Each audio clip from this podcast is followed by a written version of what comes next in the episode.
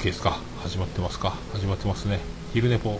昼寝ぽ言うても今もう6時半前。6時18分ぐらいで勤労でもなく今日は休日なんですけどそんなああ表情筋さんどうもです。ちょっと晩ご飯まで時間があるのでえっ、ー、と一回ちょっともう店に物取り来たついでにツイキャスをと、えー、いうことでございますね。えー、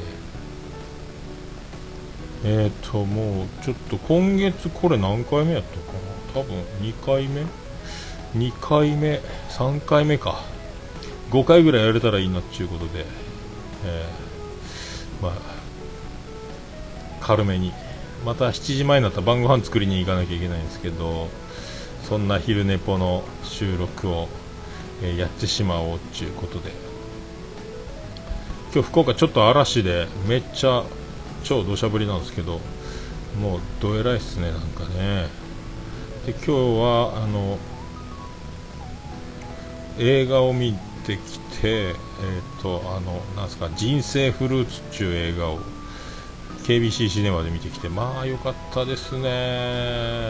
あの映画いいっすね、まあ、90歳と87歳やったかなあの夫婦の。まああどうもですビスケさんどうもです。いやあれはあれ人生フルーツってあれ全国大々的にはやってないみたいなんですけど、えー、えー、めっちゃめっちゃいい映画ですねあれね、えー、感動的な。ああいうああいう生き方いいっすね。でもなんかあの男の人あのおじいさんは東大東大の出身でつって結構いろいろ立派な方やったみたいですけど。あそっちも。ああなんかすごいあ東京もそっかそっかみんなすごかったみたい。春の嵐言ってましたもんね。もうちょうどあの次男次郎丸が帰ってきた時にずぶ濡れで帰ってきて車に水べっしゃかけられた言うて。でさっき雲まで送っていってであと今からブライアンが塾でしょ、まあ、晩ご飯が遅いんですよね。今日は肉焼いたりあとサラダ作ったりというあとなんかまあなんかそんな簡単なやつですけどね。まあ最近お酒もそんな飲んでないんで休みの日はここぞとばかりに酒をガン飲みするっていう感じですけどね、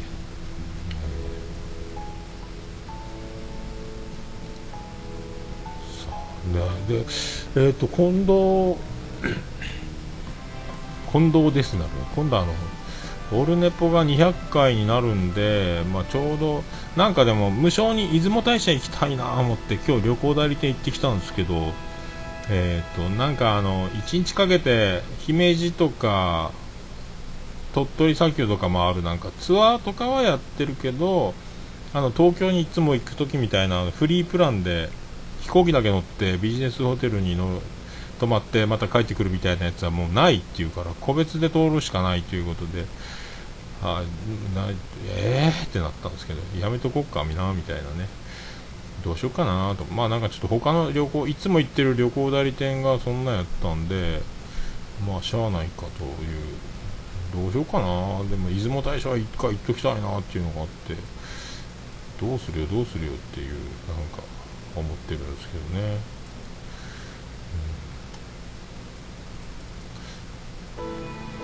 うん、出雲大社行ってあのどっかちょっとガイドブックじゃないけどいろいろ調べてそれでなんかまあ近所で飲んでまた朝一戻って火曜日仕事みたいなそんなんできたらいいなと思ったんですけどね。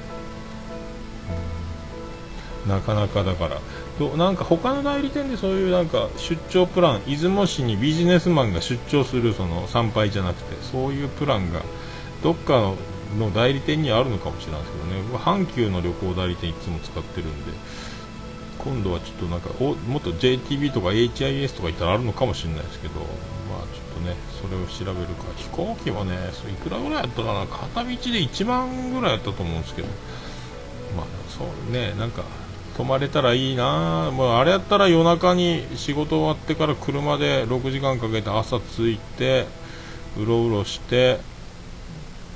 でまた帰ってもねそれもめんどくさいですよね。まあどうしよっかなっていう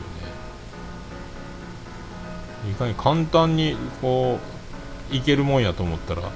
まあ、飛行機が1日2便しかないっていうのがネックなんかあんまりだからそういうプランを作ってないみたいで。ええー、ってもうどうしようみたいな、えー、そんな感じなんですよね。もう今日それで今日からマンションのなんか、えー、塗装と屋根の防水のやり替えみたいなメンテナンス工事が始まるんでなんかあれですよ。なんか足場屋がガンガン来て足場を組んでうるさかったんですけど、えー、当分続くみたいですね、まあ、こんな土砂降りから始めるっていうのは足場屋さんも大変やなっていう、パイプ落とさんでよっていうことですけど、えー今日は何があるんかな。まあそんなどうしようね。今日だ何も別に映画を見て映画もあの KBC シネマのあの提携駐車場があってそこだとあのなんか多分無料で止めれるんですけどなんかずっと満車で結局上映10分前まで待ったけど開かず結局その辺の有料駐車場に止めたんでなんかガードマンが入り口になんか満車って看板持って立ってて脚立に満車って書いたやつをもう道の入り口の真ん中に置いて。であの KBC の社員とかお得意さんなんなんか契約駐車場の人たちも一緒みたいでその人たちはガンガンあの通すあの満車の札をよけてどうぞどうぞ入って入ってっつって僕ら一般人は待てど暮らせどずっと無視みたいな。うわこれいかんもう間に合わんっつって、えー、まあでもよかったですね。最近なんかあのシネコンっていうかあのユナイテッドシネマとか行きますけどこの前も佐賀でスノーデン見た時もそうやけどあの大きい映画館じゃなくてああいうこうちょっと小さめの映画館あんまりこう全国でやってないやつをやってる映画館っていうのもなんか最近いいっすね。そうだからスノーデンも面白かったし。で今日の人生フルーツもま、全くなんか知らなかったんですけどそうそのこの前佐賀で見た映画館にもポスターがあって人生フルーツ？と思ったんですけどそれで KBC シネマでもやっててでナレーションキキキキリンでしょ？東海、えーと、名古屋、愛知のテレビ局でドキュメント番組やってたみたいなんですけどそれの映画版にしたっぽいんですどうやらね、えー、でもまあ良かったっすね。あんなを何十年もかけて、まあ、家木を育ててあの萩山だった裏山ももうそれで木がいっぱい生えたりとか街づくりをちゃんとやってるっていう、まあ、すごい。で自分家も300坪あるっていうね。そそこに雑木林を作っちゃったっていう、えー、すごい話ですけどね、えー、すごいね。まああのああいうなんか年を取ることが用ないというかあの迷惑運転をするお年寄りとか結構お年寄りが老害的なパターンが結構クローズアップされるけどやっぱ長生きっていいなというか。あまあ90歳でもじゃあ自転車に乗ったら元気もりもりでおばあちゃんも87歳で元気もりもりなんでまあそういう年寄りはまあ少ないでしょうけどとにかく毎日動き回る生活を一生現役で働くといういろいろこうコツコツコツコツ毎日ちょっとずつ動き回っていろいろいろんな自分でできることは何でも自分でするっていう生き方をすればあんなに元気なんかなっていう。まあでもデブじゃない。これはもう確実に分かったことですね。まあデブで90歳はもうない。長生きないでしょうからまあその質素に生きるべきなんやなっていうかまあ長生きって素敵やんと、ね、だからああいうこうなんかああいうこうなんか光の当て方というか、まあ、年寄りも捨てたもんじゃないというかやっぱりもう長生き美しいやんというのがなんか今もうちょっとねあれこう年寄りとんでもない事件が多いんで、まあ、アクセルとブレーキ踏み間違うとかねあのこう道路飛び出すとかまあいろいろ。なんか踏切の真ん中で立ち止まった年寄りを、えー、助け出そうと思ったら一緒に負け添い食らっちゃうとかいろいろあるみたいやけど。ねえ。いいっすねああいうのね。長生き長生きの素敵な感じ。いや今日はでもああいうのもうちょっとこう全国に広がらんもんかな。いい映画やったですね。まあ映画というかドキュメント番組みたいなやつやったんですけども。よかったですね。もうキリンさんのあのナレーションが本人が言ってるんじゃないかっていう感じにもちょっと錯覚するようなまあいい暮らしやったですね。ええ。さあ。6時半ですか。まあそんなところですかね。まあ、無事になんかあのそうオルネポ自身が、えーと、この前最高記録のあの7件ポッドキャスト次戦多戦知りませんの紹介が7件あって、まあ、それが功を過したのかなんですかねあのみんなあのやっぱこうこのアマンさんと虹パパさんの紹介でえーと、7番組紹介したんですけどやっぱ紹介すると紹介したよっていう連絡が行くのか多分その聞いてねってなるのだと思うんですけどあのかえって宣伝になったみたいで僕だからダウンロードが増えたじゃないですかね多分。シーザーブログの今音声ファイル使ってないから再生数は分かんないですけども急にランキングが上の方にオルネポがだいたい100位前後うろうろしてるのがベスト10入一瞬ベスト10入ってたみたいなことになっててずっと上の方20位以内にいたりとかあ急激にダウンロードが一気にこう増えたのかと。なんか紹介してるこっちがなんかせなんか宣伝みたいななんかなんとも言えないありがたい感じになってたんでまあそんなこともねあるんやな。あ西坊さんどうも。これもありがとうございました紹介。おかげさんでなんか、えー、ランキングが爆上がりしてまして。オルネポがベスト10に一瞬いたみたいなんですけどありがとうございました、はねえー、なんかでも皆さんいろいろ新しい番組できてきていいですね。まあ知らない間知らないというかそんなに探してないのもあるけどまあいろいろ新しい番組あウィンウィンね。いろいろ新しいのありますねでもね。えー、まあ、アマンさんはどこで見つけてんだっていうぐらい、まあ、毎回毎回、まあ、今回もまた、えーと、いただいてますけど次から次に新しい番組をね、えー、やっぱりでも皆さんなんか音質にやっぱこう悩んでる方がやっぱ大変なんでしょうねでもね、えー、だって Audacity が入れられれば一番いいんでしょうけどね。 Audacity さえ使えばコンプレッサーがあれば複数収録は音が均一になるんでだいぶいいんかなと思いますけどね、どういう録音の仕方をしてるかでしょうね、えー、あとは iTunes でその、ね、容量小さくするということになるんで、えー、ああ水沢さん映画見て最近見てないですか？僕もちょいちょい見てますけどね、ちっちゃい映画館がいいですね。そのシネコンっていうか全国展開よりね、あとはみんなだからそのまあ僕ももうもうすぐ丸4年ですか？やってますけど。やっぱりあのボリュームが小さい人とかね。なるべくその音量レベルを上げ上げて配信してあげると聞いてる方もボリュームがねあの iPhone でボリュームスマホで聞こうと思ってボリュームマックスでも聞けないよりは半分ちょっとぐらいで割と大きな音になってるぐらいがちょうどいいのかなと思いますけど。あとはあのこの前何やったかな？この前しのちゃんのお便り会もなんかトークの部分とあのなんすか？ジングルとかあの音楽のレベルの差が多分倍以上違っててドカーンなってましたね同じ。同じだからね。あれしのちゃん分かっとんかなと思ったけど、はい、多分しのちゃんもコンプレッサーかけてないんでしょうね、えー、あれだからみんなびっくりしたんじゃないですかあれね。まあそんな。あ虹馬さんあれいいっすね。あの最後のあのお便なんですかインフォメーションのあのこう急に低くなるのがあれ毎回僕面白いんですけど。誰にも誰も僕以外言ってないんですかねあれね。こう結構キー高めで収録で喋っといてあの、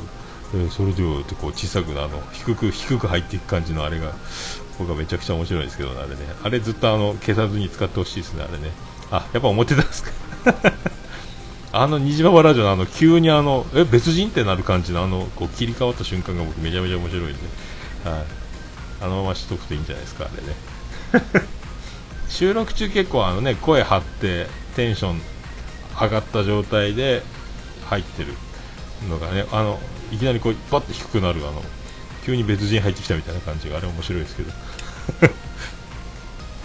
あんまりこう聞かないですよねあれ。あれを突っ込む人いないなと思って。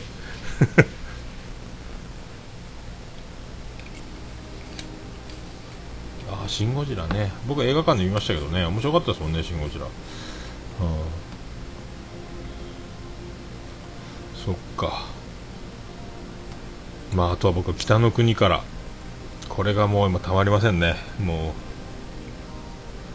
なんかもう重桃で北の国からを見た、えー、感想を言ってあのもう収録時間が終わっちゃうんですけども、えー、まあ全然興味のない方には申し訳ないですけども、まあ、なんせあの北の国からが面白すぎて、はい、ある。もうめっちゃ面白いですね、あれね。あんなん知らんやった。それで金八先生の1話も見たんですけど金八さんもおもろいっすね。まあ武田鉄矢面白い。は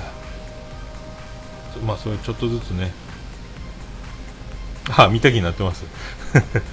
まあいつかあのちょろっと借りてみたらはい。ちゃん中さんもあの第1話にが一番ハマったみたいですけどね。北の国から面白いな今度は、えー、UFO 騒ぎが佳境に入ってくるみたいなんで20話から僕見るんですけどじゃあ19話か。18話か。あ20話かな。あどっちとか。えー、まあおもろいですね。まあ兄さんが次から次のああいうこう面白い提案をしてくるんで。結局重桃はあの手ぶらでもうフリートークを1時間喋りきってじゃあ終わりっていうえー、ことでずっと行くのかなとか思ってたんですけど最近はその北の国からこの前ベスト10とかなんかこう面白い面白いこう遊び道具をどんどん兄さんが僕に与えてくれて僕がキャッキャキャッキャ言ってるようなまあ感じですか？今はね。最近あのスナップスナックスナップみたいなあの面白看板のコーナーもまたああいうやっぱあのね兄さんすごいっすねあれね。やっぱあれこうちゃんとこうゲーム屋さんというか企画というかああいうのをやってるからああいうこう作家的な能力がに長けてるんですかね。僕全然ああいうの思いつかないですけどね、えー、ただただただ喋り喋って時間まで喋るみたいな、えー、感じなんで、えー、まあ、そんなねこうですか。あとあれあのシスカスファクトリーさんでなんかパンダさんがもあのオルネポにお便りをくれるらしいなんかあのなんか罰ゲーム的な何かなんかチャレンジチャレンジなんか設定がね俊く君とこと僕んとことなんかこれは嬉しいっすねこれね。今日聞いてびっくりしたんですけど、えー、あそんななってんだと思って。まあそれそんなの全然知らずにこの前オルネポの時にあのパンダさんの好きなあの阿部真央ちゃんは僕も好きだったんで喜んでたよかったよかった言うてた矢先に、えー、そんな収録がもう行われていたとは知らずまるでなんかあのもう連動企画のようになっちゃいましたけど、たまたま偶然ラッキーですけどね、まあ、ありがたい話ですね、えー、いつ来るんでしょうか？お便りは。あんまりオルネポってあれですもんね。普通歌を大々的に募集してないんでメールフォームにはメールフォーム行けばタイトルのところの選択チェックボックスにあの普通オタとポッドキャスト次戦多戦知りませんと両方選べるようになってますけどいつもなんかお便り募集してますみたいなことは一切そういえばやってないから意外にこう普通オタを待ってる番組っぽいイメージはまあ出してないですもんね。まあ一人で喋り倒して終わるっていうことが多いんで。あのその辺もなんか定期的にあのおもれきのケリーさんがくれたりとかそんなとこですよね。あとはゆりおかどんこうさんがくれたりとか、まあ普通歌ってちょいちょいですもんね。えー、あとはもう毎週あの LINE アットからビスマルク大先生がくれるという、えー、ことですけどね、え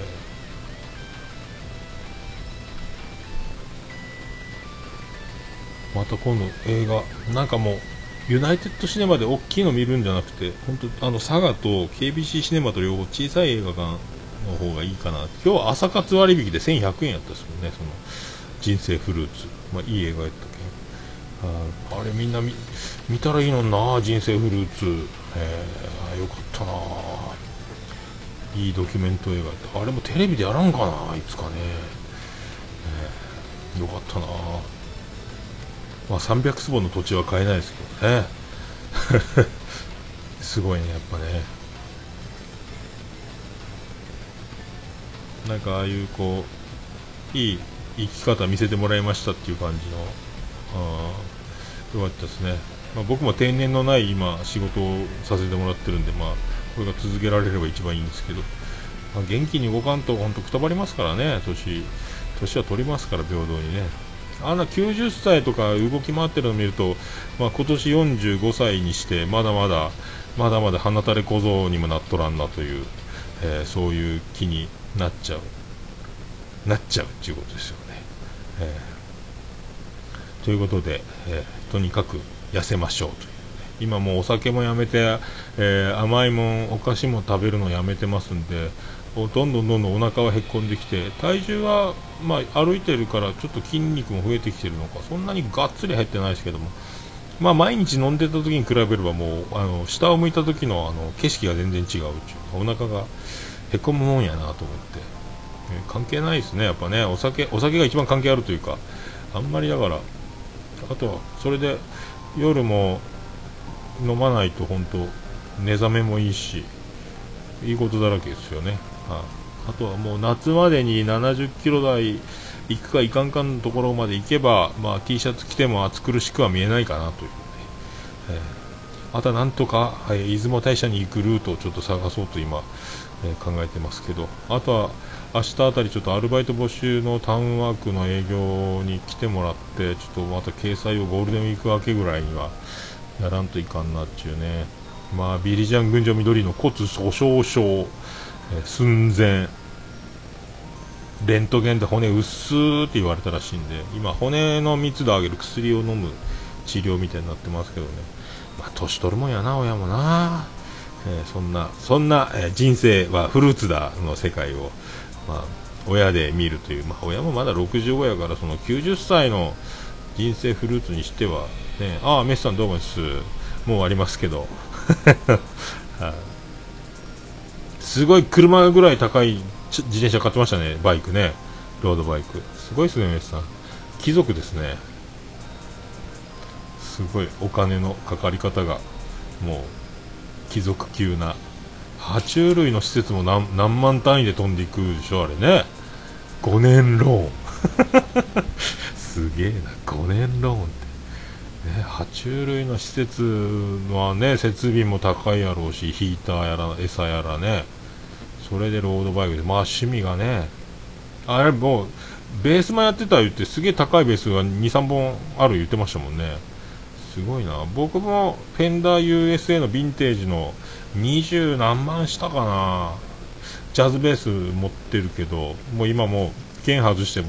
ハードケース入れっぱ入れっぱないですもんね。あもうカードで買ったかな若い時20代バンドやってる時に。全然触ってない。今どこに置いてんだろうぐらいなまあそれ僕もそう思ってましたね。それそれ。うん。まあ働き続けれさえすれば借り続けられるっていう元にやってましたからね。まあとにかくあの多重債務に陥ってどえらいことになりましたけど。いやあれはもう僕一生持ってますよジャズで。フェンダー USA ヴィンテージですけどね。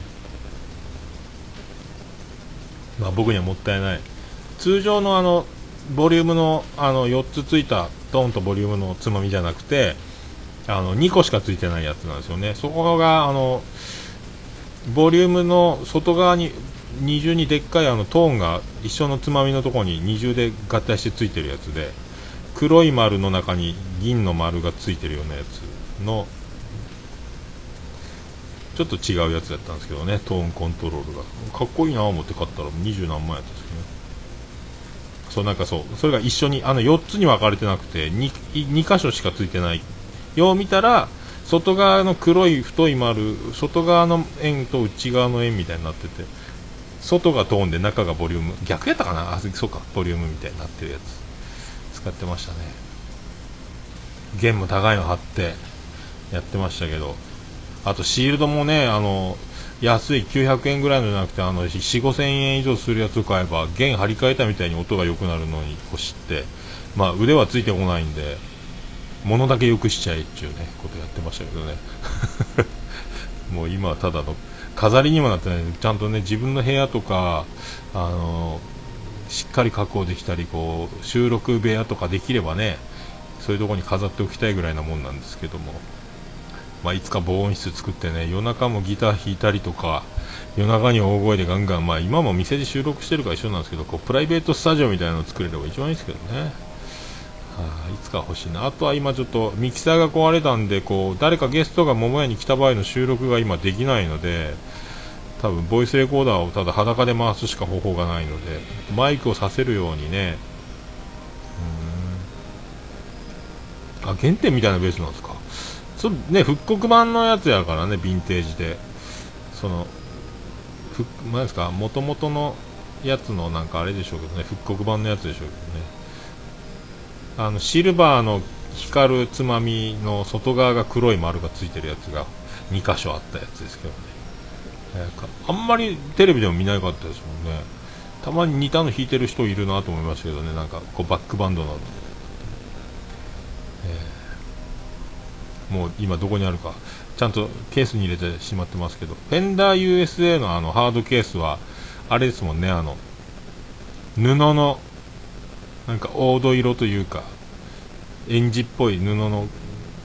ハードケースですもんね。アナログミキサー余ってるやつ、あ、あ湿度ね。とりあえずあのもうダメかな。シリカゲルは入れて蓋してますけどね、はあまあ、とにかく、あの、あれですよ、楽器屋に今度、今言わ、言うてる、こんなんがありますよ言われて安いのを言うてるんで、またミキサーは買おうと思うんですけどね、2個ぐらい。今のミキサーと合体すればマイク3本ぐらいさせるんじゃないかなっていう、勝手に思ってますけど、まあ、どう、どうなるかわかんないですけど。あとは、あの、ちょっといいの買えば、あのミキサー自体にコンプレッサーがついてるやつがあるどうやらあるんでそれがあるともっといいなと思ってAudacity でコンプレッサーかけずにもう一発でそのままアップロードできるという。これ欲しいなっていう。ヤマハかなんかのねオーディオインターフェース USB でパソコン直でいけるやつの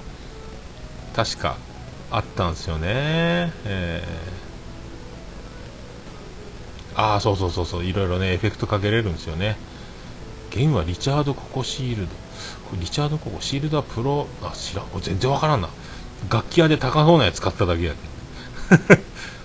やっぱね、こだわっとけ、物に詳しいっすよね、メスさんね。何がどれっちゅうのはいろいろ詳しいね、やっぱね。さあ、あと40秒ほどで終わりますけども。はあ、ありがとうございました。久しぶりの昼寝ぽしかも休日。本当は仕事前にちゃちゃっとややりたいんですけどね。はまたそんな感じで今日これアップするかどうかちょっと分かりませんけど。これポッドキャストの昼寝ぽであげますんで、えー、ああ水田さんありがとうございました。ありがとうございました。ということで10秒、えー、なりましたね。ありがとうございました。それではまた。あと2回ぐらい今月やれたらなぐらいな昼寝ぽですけどまたありがとうございました。はいということでえっ、ー、とツイキャス無事に終わりました、えー、このままえっ、ー、と配信今日できるのか？ありがとうございました。それではまた今月中に。そんなことでございましたありがとうございました。